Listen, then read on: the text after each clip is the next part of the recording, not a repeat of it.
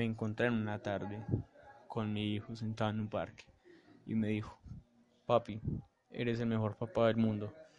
Y yo sarcásticamente le pregunté, ¿acaso conoces a todos los padres del mundo? Y mi hijo me respondió, no, pero tú eres mi mundo.